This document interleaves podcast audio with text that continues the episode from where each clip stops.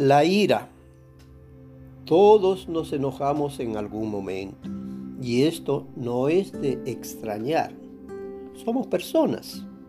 Estamos conectados con estos sentimientos.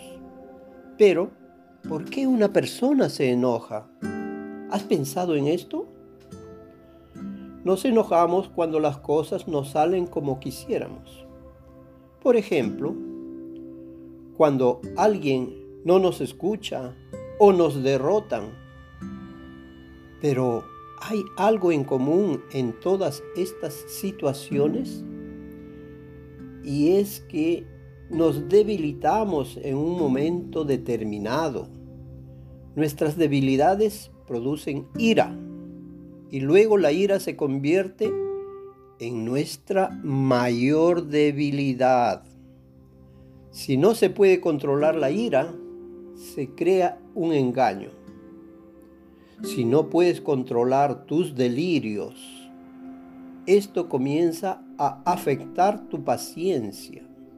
Y si no puedes controlar tu impaciencia, esta destruirá todas tus buenas cualidades. En esa condición, la persona pierde su capacidad de pensar y comprender lo que conduce a su caída. Por lo tanto, contén tu ira y haz que tu mente mantenga la calma. Hare Krishna.